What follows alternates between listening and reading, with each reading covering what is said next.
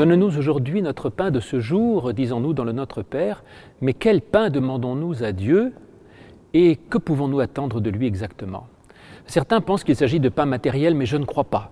Évidemment, ce n'est pas Dieu qui rend les Américains obèses, et ce n'est pas Dieu qui laisse mourir de faim les enfants du Soudan du Sud, et ce n'est pas parce que nous, nous avons à manger que Dieu nous préférerait à d'autres, et nous ne pourrons pas régler le problème de la famine dans le monde en demandant simplement à ceux qui meurent de faim de prier le Notre Père quotidiennement.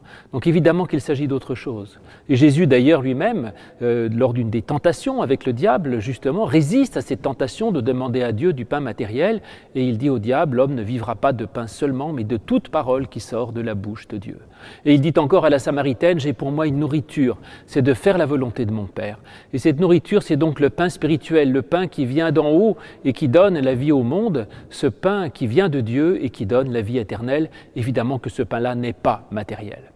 Par conséquent, oui, nous demandons à Dieu ce pain spirituel dont nous avons besoin quotidiennement de pouvoir avoir en nous cette force, cette espérance, cette foi et cette présence du Christ qui est notre nourriture la plus essentielle et fondamentale. Pourtant, on peut l'entendre néanmoins matériellement parce que la prière, ce n'est pas de demander des ordres à Dieu ni de lui expliquer de quoi nous avons besoin. Il sait très bien de quoi nous avons besoin. Mais prier Dieu, c'est simplement lui dire tout ce que l'on a sur le cœur. Faites connaître à Dieu toutes vos demandes, nous dit l'apôtre Paul dans l'épître aux Philippiens. Faites-lui savoir tout ce que vous ressentez. Et dans la prière, nous pouvons dire à Dieu tout ce que nous, tout ce que nous craignons, tout ce que nous espérons, tout ce que nous regrettons, tout ce que nous désirons. Et donc, même si par hasard vous avez euh, envie, besoin de quelque chose de matériel, vous pouvez le dire à Dieu. Il ne s'agit pas de croire que c'est lui qui va vous le fournir. Simplement, nous disons à Dieu tout ce que nous pouvons désirer et tout ce que nous pouvons ressentir. Et puis d'autre part, très essentiel. La prière du Notre Père n'est pas au je, mais au nous.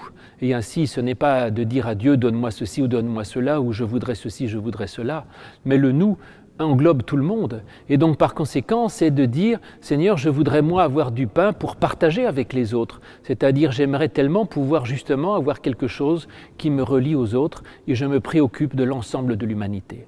Quand le chrétien prie pour la famine dans le monde, ce n'est pas pour que Dieu fasse à sa place ce qu'il devrait faire, mais c'est pour dire à Dieu, tu vois Seigneur, j'ai une véritable préoccupation des gens qui meurent de faim dans le monde ou des gens qui souffrent du terrorisme ou de la guerre. Et cette préoccupation que nous exprimons à Dieu, elle peut se transformer en action, en désir d'action de notre part, et elle peut ainsi avoir une efficacité euh, dans la prière par notre intermédiaire. Et puis quand nous demandons à Dieu, donne-nous ce pain de demain, eh bien, c'est aussi ce pain euh, qui permet d'aller euh, jusqu'à demain, c'est-à-dire ce pain qui me permet euh, de sortir de cet aujourd'hui quotidien matériel de l'évidence là pour me projeter vers un avenir. Et donc, dans la prière, nous cherchons justement à nous projeter vers un avenir pour pouvoir avancer, nous tourner vers quelque chose qui nous emmène vers demain. Et c'est cela que nous demandons à Dieu. Peut-être même que ce demain n'est pas simplement le demain de demain, mais c'est le lendemain de Dieu, l'éternité, les siècles des siècles amènent. Et nous demandons à Dieu ce pain éternel qui nous ramène bien sûr au pain spirituel dont nous parlions tout à l'heure. C'est ce pain-là que nous demandons à Dieu, le pain qui peut nourrir nos âmes jusque dans la vie éternelle. Et c'est le Christ lui-même.